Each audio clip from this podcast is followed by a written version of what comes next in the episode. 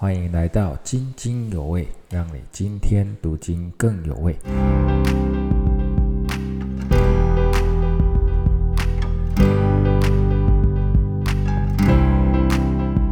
啊，弟兄姐妹平安啊！我们这一次的进度是以赛亚书第十八章到二十三章哈。那么第十八、十九、二十是关于埃及的预言。第十八章的第一节说。古时河外翅膀刷刷响声之地哈，那古时河就是尼罗河哈，或者说是尼罗河上游的支流了。那古时呢是在埃及南方的努比亚区哈，就是今天的北苏丹。那我们读《使徒行传》第八章的时候提到伊索比亚的太监信主哈，这位太监就是从古时来的。那么在主前七百一十五年呢，古时征服了。埃及哈，那经文说古时人呢是高大光滑的黑人，是强大令人害怕的民族哈。那么高大光滑可以说他们身材高大，皮肤光滑哈。那黑人本来就是比较高大又又皮肤光滑哈，这一群黑人。那另外一种说法是什么呢？就是高大是指他们很强大，不断的向外扩张；光滑呢是指他们磨亮了刀剑。哦，这样形容呢？就更能够了解为什么他们岌岌可危哈。那至于翅膀刷刷响声之地呢，指的是他们的使者哈，坐船在尼罗河上面很忙碌的进进出出，想要联络其他的国家抵抗亚述。那另外一种说法说，这个翅膀刷刷的响声啊，就是他们的军队在动员哈，要准备来对抗亚述。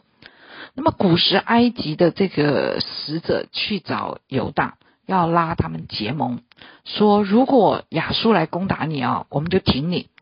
但是以赛亚却对这些使者说：“你们赶快回去吧！上帝在竖起大旗吹角的时候，哈，世人要注意看，注意听，因为耶和华神要招聚军队审判各国了。”那么现在呢？神在安静的观看你们，看你们这边忙来忙去结盟。你要知道，葡萄哈是靠着夏天的热气和云雾的水汽慢慢成熟。到八月，葡萄收割了，农夫就要修剪无用的枝条。现在神就在观看各国，等他们恶贯满盈的时候，就会使用亚述把这些国家一一除灭。就好像剪掉那些枝条一样，最后呢也会审判亚述。所以意思就是说，你们结盟吧，你们会使那个审判呢更快来到。因为呢结盟使犹大更不仰望主，更得罪神。但是当时哦，这些国家当然没有听从这个预言啊，连西西家也心动了，以为可以依靠埃及，就背叛亚述。这是记载在王下十八章第七节哈，结果引来希拿基利大军的攻击哈，你背叛我，我就来攻击你。后来呢，各国真的一个一个被亚述灭了，或者是占领了，只剩下耶路撒冷被神拯救。但四十年后呢，埃及也真的就被亚述给征服哈。以赛亚要警告犹大。犹大王和世人哦，耶和华才是历史的主宰，他的旨意必成就。人类以为可以用外交的手段或自己的武力哈，得到那些安全的保障，其实呢是徒劳无功的。对于国际的紧张情势哈，哦，弟兄姐妹，我们真的不要去依靠势力，我们要来依靠神哈，我们要祷告为国家认罪悔改。我们才能蒙神拯救哈！靠着外国的势力，或者是金钱，或者是武力，其实都不能够逃脱民攻打民、国攻打国的灾祸。那我们至于我们的个人的苦难也是一样，不要依靠势依靠势力或才能哈。我们发生问题，我们就想要去找一个有利人士啊，或者花钱去买通官员哈，这肯定是徒劳无功的。我们仰望神吧，因为每一件事都在神的计划中，他应许做我们随时的帮助。有时候呢，我们越靠自己，我们越想要依靠人，其实我们有可能就越得罪神哈。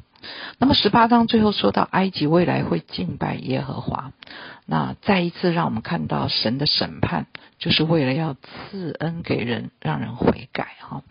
那么第十九章第一节呢说，论到埃及的末世，看呐，耶和华乘驾快云。临到埃及，那么神的审判来到了埃及，让他的国内产生好多的问题。他们自己人呢互相攻击，然后呢尼罗河缺水，哦尼罗河缺水就带来农业和渔业的欠收，哈就收成不好，那也影响到他们经济的根本就是纺织业，因为纺织业要用到麻跟棉花，哈缺水了。就长不好了。那还不止这样，埃及啊，文明他们很发达，很有智慧。可是呢，耶和华神就用错谬的灵哈，使他们变愚昧了。这些首领变愚昧呢，就把国家带到错误的路上。所以他们不只有内忧哦，还有外患，因为最后。神的审判就是把他们交给强暴王，哈，强暴王就是亚述王，所以亚述王就在主前六七六百七十一年把埃及打败，结果亚述王就成为了。埃及王哈，那第十三节呢提到的索安是在北边的首都，挪佛呢是在是古时的首都，就是孟菲斯哈，这些都是政治的中心。那么十三节下半用了一个很特别的字，就是埃及支派。哦，神说埃及支派防角石的使埃及人走错了路，就是说埃及的领袖使埃及人走错路哈，没有来投靠耶和华。那么以色列只有十二支派，怎么会有埃及支派呢？所以我们在这里也可以看到神的美好心意哈。神并没有要用亚述或者各样的灾祸灭绝埃及，神要埃及回转来投靠耶和华。神把埃及啊算作他的子民中的一个支派。好，那么十六节说到，到审判那日，埃及人看到以赛亚的预言成就，哈，哇，亚述真的来毁灭他们了，他们就敬畏耶和华，连带的对犹大人也友善多了，哈。那神呢也恩待有埃及人，哈，亚述只统治他们三年多，就让他们独立，只要进贡给亚述就好。那么这在二十章就提到了。那至于第十八节到二十五节，有三个非常重要的预言。第一个就是埃及人会归向耶和华；第二个是埃及人会和亚述人一起敬拜耶和华；第三是埃及和亚述和以色列三国一律都成为神的百姓。哦，这个对当事人而言，这样的预言实在太不可思议了哈！因为亚述、埃及是死对头啊哈，怎么可能一起敬拜？那你觉得这些预言有没有应验呢？好。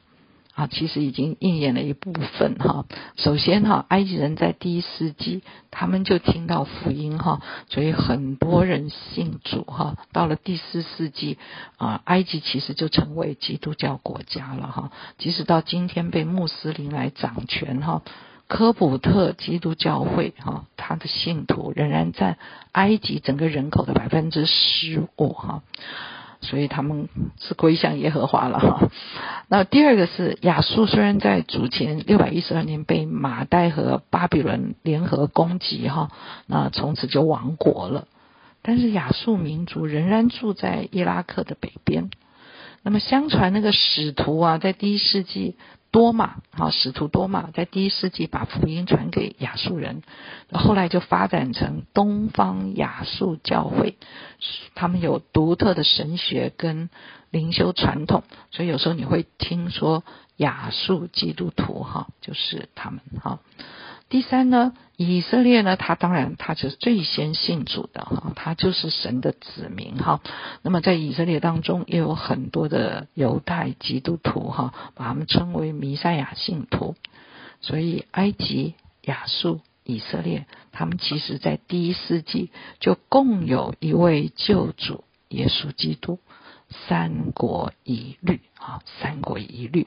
所以这这个这个啊预言虽然不是完全应验，但是是从第一世纪就逐渐在应验了哈，就逐渐在应验了。因为主耶稣使人跟神和好，人也跟人和好哈。神的救恩真是奇妙伟大哈。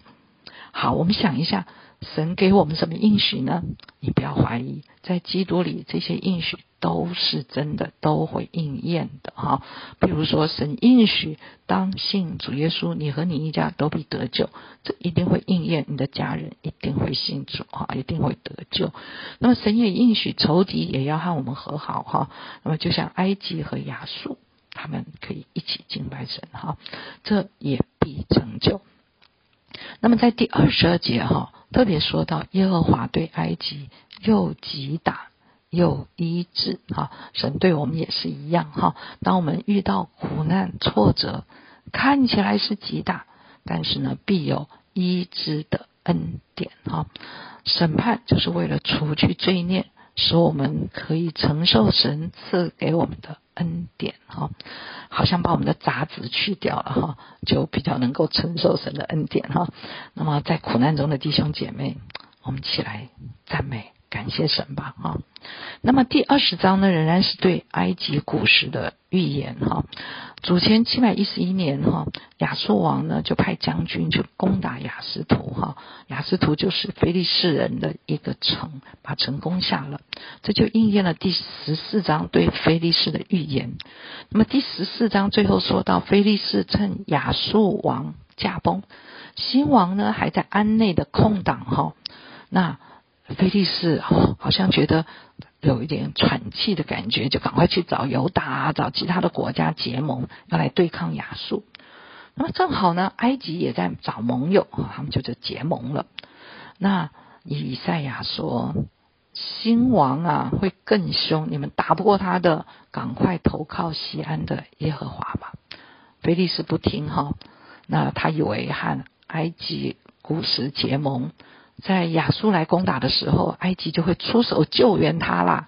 但实际上并没有啊，菲利斯就这样被亚述攻破了。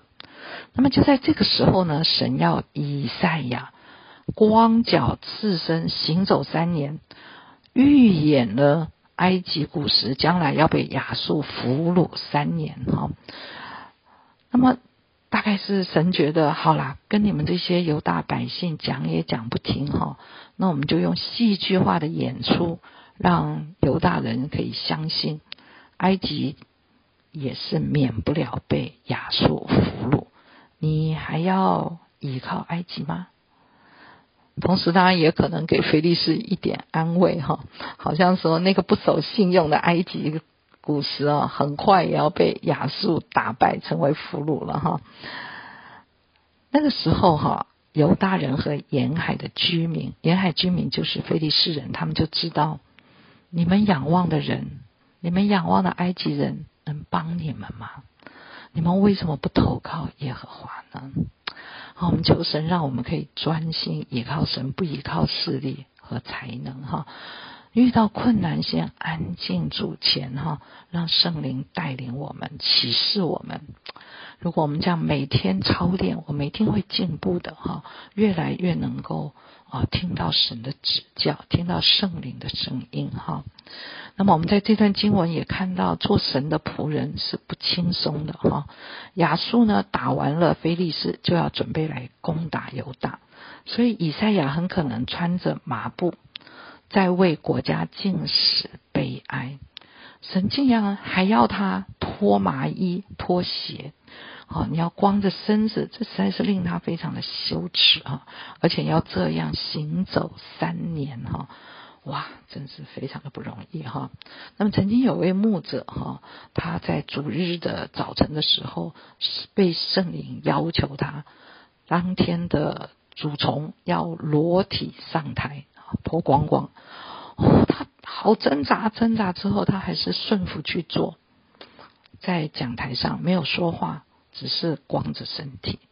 没想到那天好多人痛哭悔改，哈，没有信息哦，他们就悔改，痛哭悔改，因为好像看到自己就是那啊光溜溜的人，哈，什么也没有，很贫穷，可是却不知道，所以好多人悔改那一天。啊，神呢常常做新事哈，真是深愿我们都能够敏锐神做事的法则，神在做什么，我们可以跟得上。当神要我们做的事情，我们觉得不合情理，但愿我们也能顺服去做，像以赛亚一样，因为神的意念高过我们的意念，神的想法跟我们是不一样的。好，那么我们进到第二十一章哈，第二十一章是海边旷野的末世。那么这里的经文需要和一些历史相印证哈，不然会啊会有一点不了解哈，都混杂了。那么这个海边的末世指的是在波斯湾的海边那个北边呢啊的巴比伦哈。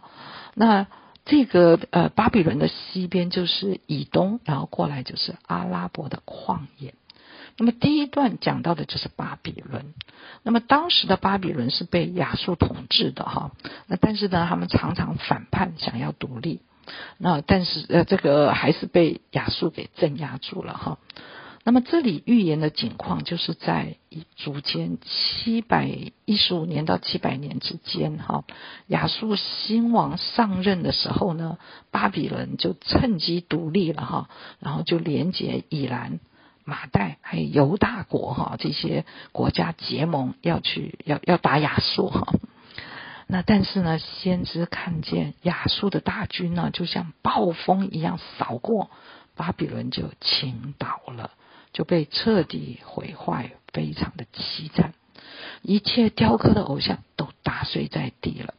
啊，这个呢，预言应验在主前六八九年，哈，大约是预言发出之后的二三十年，啊，巴比伦就被亚述很严重的毁坏。那么先知警告哦，要警告犹大说，你们不要和巴比伦结盟，巴比伦都要倒了，你要投靠耶和华呀。那么这里的预言哈，和这个并不是但以理书第五章，那是新巴比伦被波斯马代灭亡的那一次啊，应该不是这一次哈，因为当时的新巴比伦王哈，让百姓非常的讨厌哈，那呃他这个波斯人入侵的时候呢，并没有受到阻挡，所以死伤并不严重。而且马代王还巴结巴比伦的百姓，拜他们的神明哈，所以并没有把他们的这个神像都毁坏哈，所以这应该是啊，主前六八九年亚述灭巴比伦的事件哈。好，那我们来看一下经文哈，第一节说有仇敌从旷野来，好像旋风猛然扫过，令人凄惨的意象已经漠视于我了哈。好，那。那，但是呢，啊，巴比伦还在啊，这个还在呼叫他的盟友哈。那以赛亚看到大军来攻打巴比伦，那个巴比伦的这个回应是什么呢？就是叫他的盟友来说：喂喂喂，那个行诡诈的要毁灭各国的亚述来了，来以兰呐。你上去，米迪亚，你来围困这个亚述吧。我们把亚述打败，他就不能再欺压各国。这样，我们就可以把一切叹息止住，哈啊，不然呢，各国一直被他欺压，哈，就在那里叹息叹息。那我们现在可以把这些叹息都止住了。哦，以赛亚又看到巴比伦和这些国家一起摆设筵席，又吃又喝。哦，摆筵席在吃喝就是立约结盟的仪式。哈，那么还有人用油抹盾牌，好了，要准备打仗了，要去抵挡亚述了。以赛亚看到这个情景啊，又心痛又惊恐。哈，那么神对以赛亚说：“来，你去设立守望的吧。”就会设立的守望的，其实就是以赛亚哈，他就看见了军队，一队一队的马哈，两匹马拉着战车，还有一队一队的骑兵来到哈，他就说巴比伦倾倒了，巴比伦倾倒了哈，他一切雕刻的神像都打碎在地上了。以赛亚对犹大说：“唉，我被打的何价？我场上的鼓啊！”他指的就是犹大百姓哈，神借亚述击打犹大百姓，把他们像鼓一样打掉那个糠皮哈。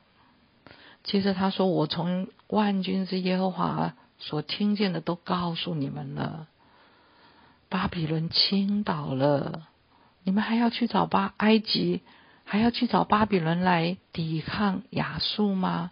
没有用的呀，要投靠耶和华呀。那么第二段是关于杜马，也就是以东的末世哈，在旷，他们是住在旷野的哈。那么呃，这个以东的人来问犹大的先知，其实是还蛮特别的哈。那可能以赛亚的名声已经传扬到各国去了。大家知道有这么一个耶和华的先知，很厉害的哈。那么有有就有人来问说：“哎，守望的，我们夜里如何？晚上会怎样？因为现在亚述来攻击哈，我们就像在黑夜一样哈。哎，我们可以平安的过去吗？”这个守望的就是以赛亚，他就说：“呃，早晨将到，哎，听起来很好，黑夜会过去嘛哈。早晨将到，但是呢。”黑夜也来哈，所以这个灾祸也许会结束一下子，但是又会再来。那但是以赛亚又说了一句，他说：“你们如果要问哦，就可以问，可以回头再来问，等一下再来问哈，这样也许可以呃看得更清楚。”弟兄姐妹，我们想一下，如果你真的倚靠耶和华，你会再来求问哈。但是看样子以东人并没有再回头来问哈，那么这段预言呢，其实很有意思哈。我觉得我在求问神的时候也会这样哈。我只很想知道说，危难什么时候过去就好了哈。如果神没有立刻给答案呢，就自己想办法吧哈。其实我们实在应该继续寻求神哈，更多的呼求他。哦，我们求神教导我要怎么办哈？面对灾祸怎么办？面对这个危难，求神要带领我来度过这个危难，好好叫我在危难中更深的经历神哈。所以我们啊。祷告不要灰心哈，要继续去问，继续去求哈。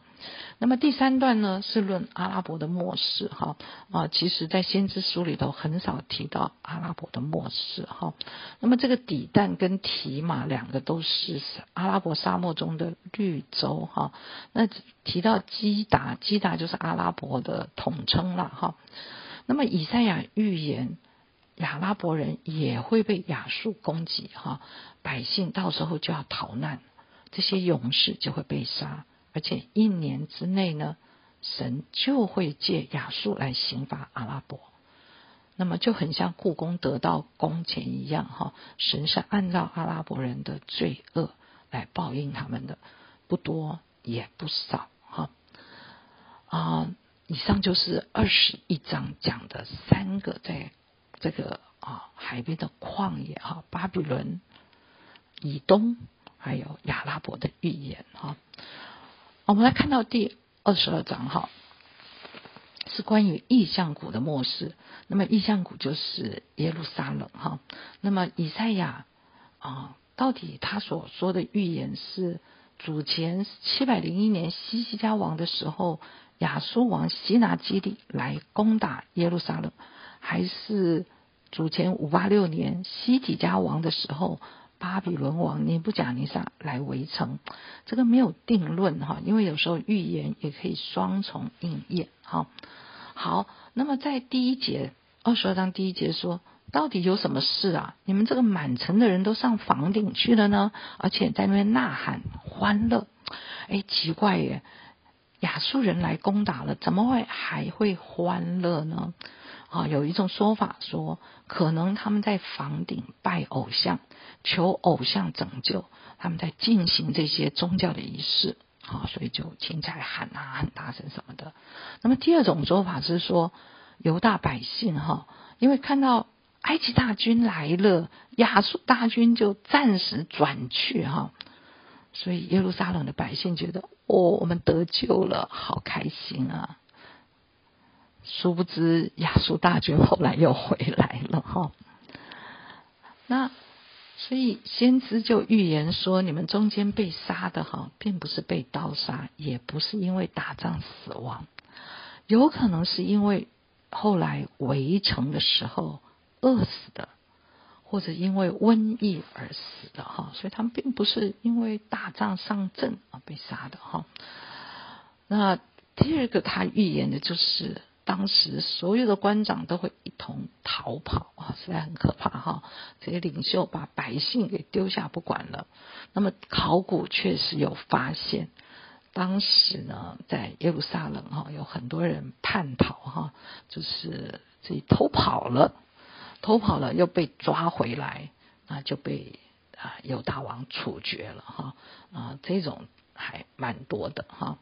那另外，先知也看到神使耶路撒冷哈溃乱了，践踏、烦扰，就是因为被攻嘛，哦，被敌仇敌攻击嘛，那么城也被攻破了哈，哀声会达到山间哈，哇，这个先知一直痛哭，看到这种情景就一直痛哭哈。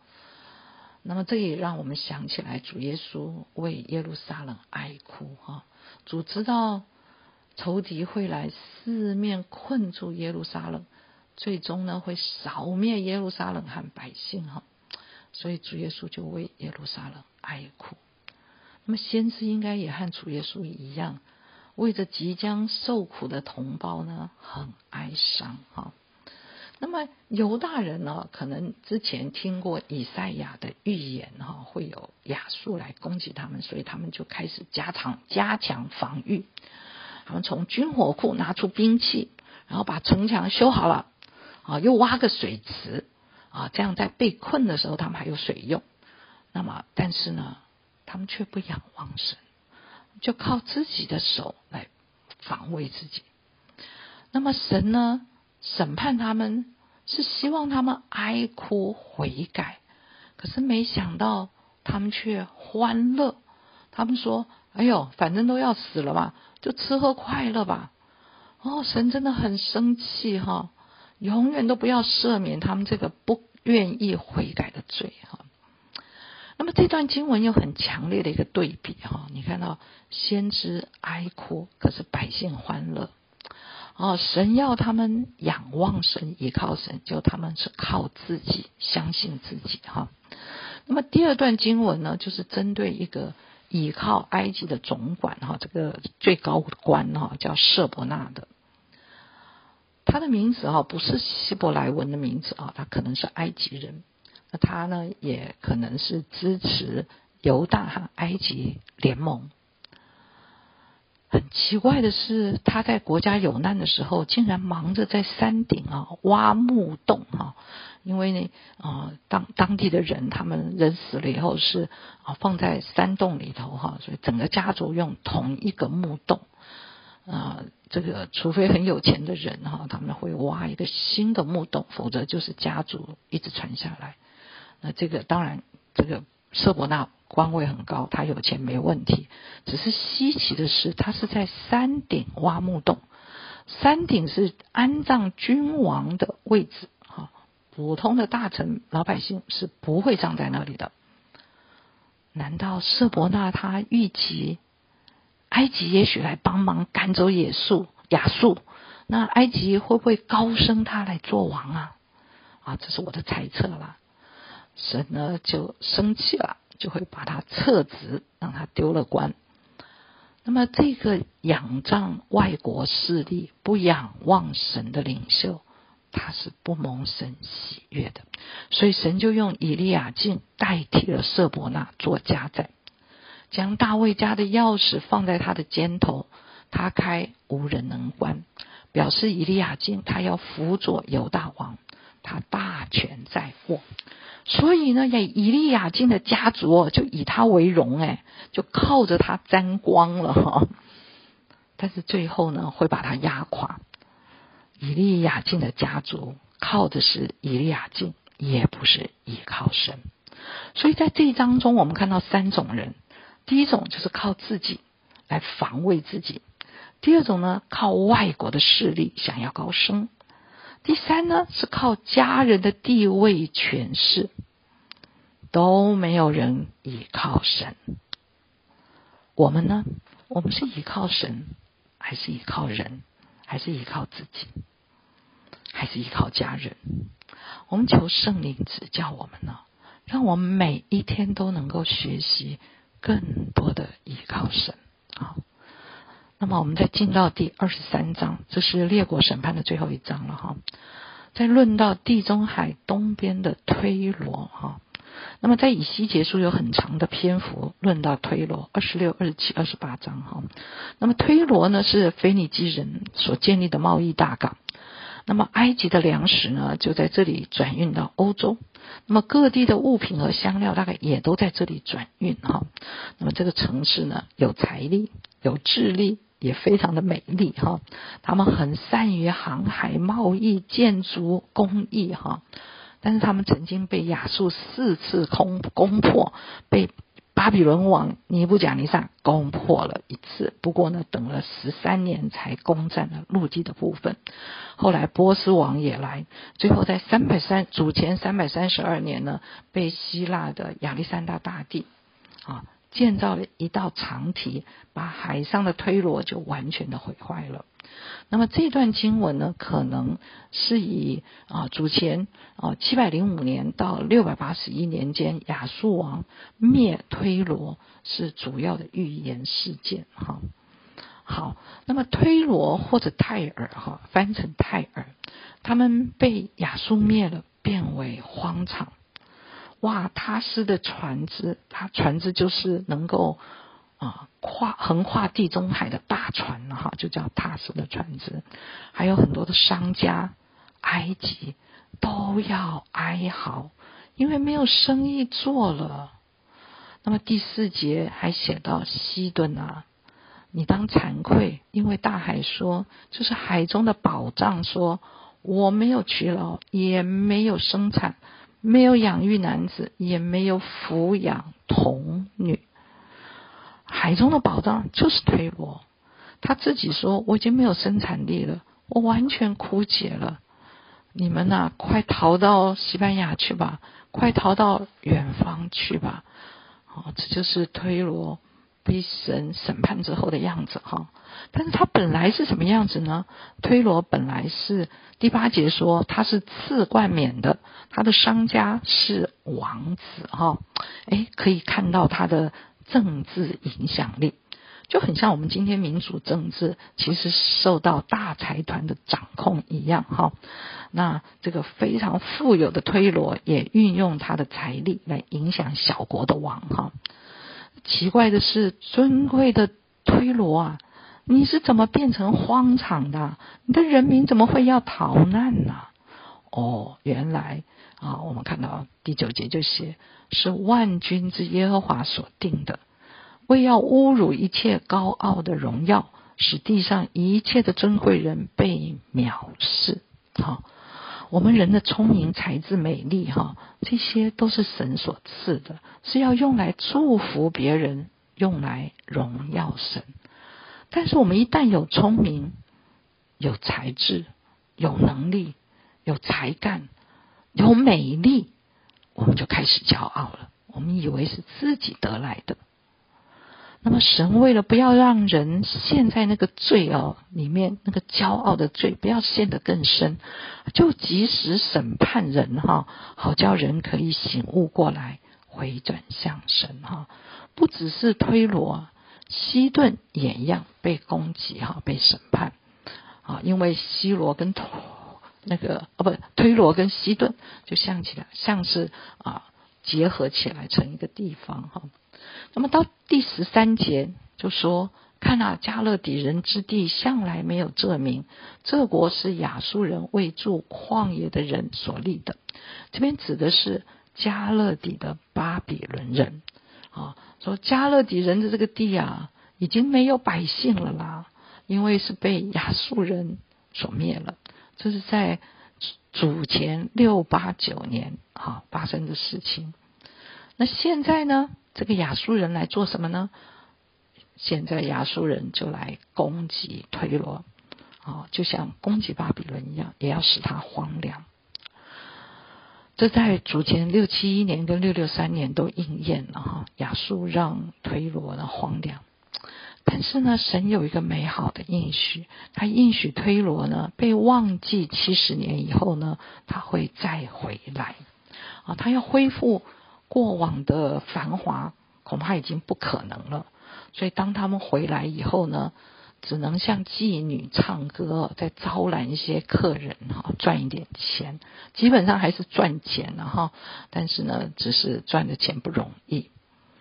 那么，就算在啊亚历山大大帝彻底毁灭他们以后，他们又回来，推罗人又回来继续和万国做生意哈，都是赚钱了哈。那么，推罗今天其实还是黎巴嫩的第四大城哈。只是非常稀奇的是，第十八节说什么？第十八节说他赚的钱要归耶和华。哦，怎么会归耶和华呢？真真是不容易理解哈。但是我们如果看到新约啊，在啊马可福音七章哈，主耶稣就曾经去过推罗西顿，因为那当时啊在。主去的时候呢，有位妇人哈，就为他的女儿求主耶稣医治。啊，这个妇人就是腓尼基人哈，就推罗人。那么主说不行不行，这要给儿女吃的饼哈，不能给狗吃。这个妇人就说：那那那掉下来的，从桌子上掉下来一点的渣子啊，狗也可以吃啊。主耶稣就称赞他的信心，他的女儿立刻就得医治了。所以我们不难推论。当时福音已经传到推罗，那么到了使徒行传八章，耶路撒冷的教会受逼迫，就将福音传到地极哈，那也一定在推罗建立了教会。那么事实上，黎巴嫩就是一个古老的基督教国家哈。所以十八节说他推罗赚的钱要归耶和华，那么我觉得他算是应验，不是完全应验，但是他已经应验了，应验了啊，因为他们大批的人信主哈。那么在第二十三章呢，这个文中啊，这个经文当中呢，所有的宝藏指的都是推罗，他财大势大，美丽傲人啊，神要灭他。他就被灭了耶，所以这个保障一点都不保障啊，是不可靠的保障。那我们是不是也是以富有的大国为我们的保障啊？我们或者是以耶和华神为我们的保障呢？啊，强国会倒，只有神才是永远的依靠啊！我们求主帮助我们哈，帮助我们自己，也帮助我们的国家。哦，不要去投靠什么富有的大国，不要以金钱和科技为傲，因为神要除灭那些高傲。好，愿我们赚得的钱也可以归给耶和华，来荣耀他。好，到这里就是第二十三章的结束。愿神祝福每一位弟兄姐妹，在读以赛亚书的时候大得益处。好，我们今天就到这里。